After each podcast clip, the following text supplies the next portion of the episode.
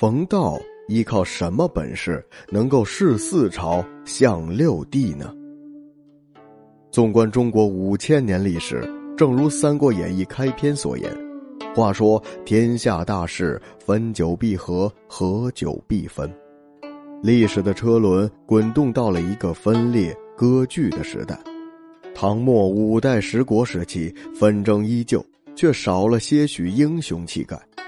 然王朝更迭，江山代谢中，竟历练出了一个乱世不倒翁——冯道。冯道自号长乐老，瀛州景城人，今河北沧州西北一带。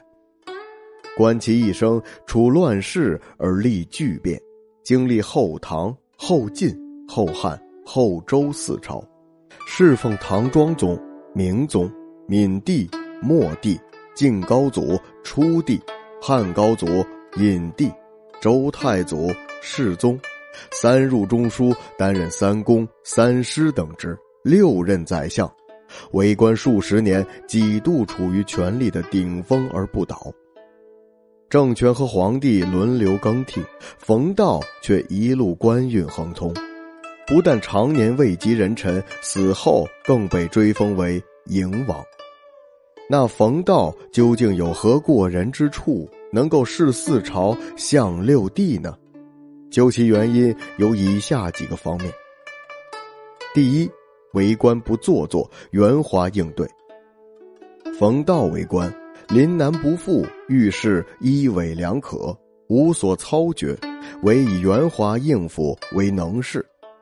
侍奉后晋石敬瑭时，石敬瑭曾以用兵之事询问冯道。冯道答：“陛下历尽艰险，创成大业，神武锐略，天下无有不知。兵伐之事，陛下一定要自己决断。臣下本是一书生，为陛下在中书守历代成规，不敢有一丝一毫的差错。臣下在后唐明宗朝时，明宗曾以兵事相询，臣也是这样回答他的。”冯道将皇帝夸得龙颜大悦，并表明自己兴宰相之职忠心耿耿，但对于用兵之事提不出良方妙计。他这样说不仅不被怪罪，反而深得石敬瑭的欢心。第二，处事不执着，见风使舵。冯道不执着于大德大义，在政权更迭的关键时刻，恰如其分的见风转舵，依附于最有实力的当权者。尽己所能表现出对新主的赤胆忠心。后唐明宗死后，闵帝即位，冯道仍为宰相。其实陆王李从珂在凤翔起兵造反，闵帝闻之，遂逃往魏州。冯道一看闵帝大势已去，视其君如路人，亲率百官迎接陆王李从珂入城，拥立李从珂为后唐末帝。自己则继续担任宰相一职。第三点，做人不败德，洁身自好。冯道为人宽厚，不拘小节，从不结党营私，也从不与人争权夺利。冯道为官清廉，生活简朴。后唐庄宗时，冯道任翰林学士，其父去世后，冯道回乡丁忧。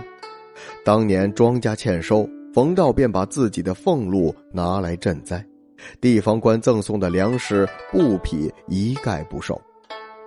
冯道不好女色，济世为怀。辽灭掉后晋后，冯道随耶律德光北归至常山，见到为契丹所掳掠的中原女子，便私下出资将他们赎回，寄放于尼姑庵中，之后再为他们寻找家人领回。纵使冯道不算英雄，但他一生经历四朝的讨喜，相位依旧。无论天下如何是是非非，变化莫测，他都是稳坐钓鱼台。如果没有一定的手腕，是绝对没办法办到的。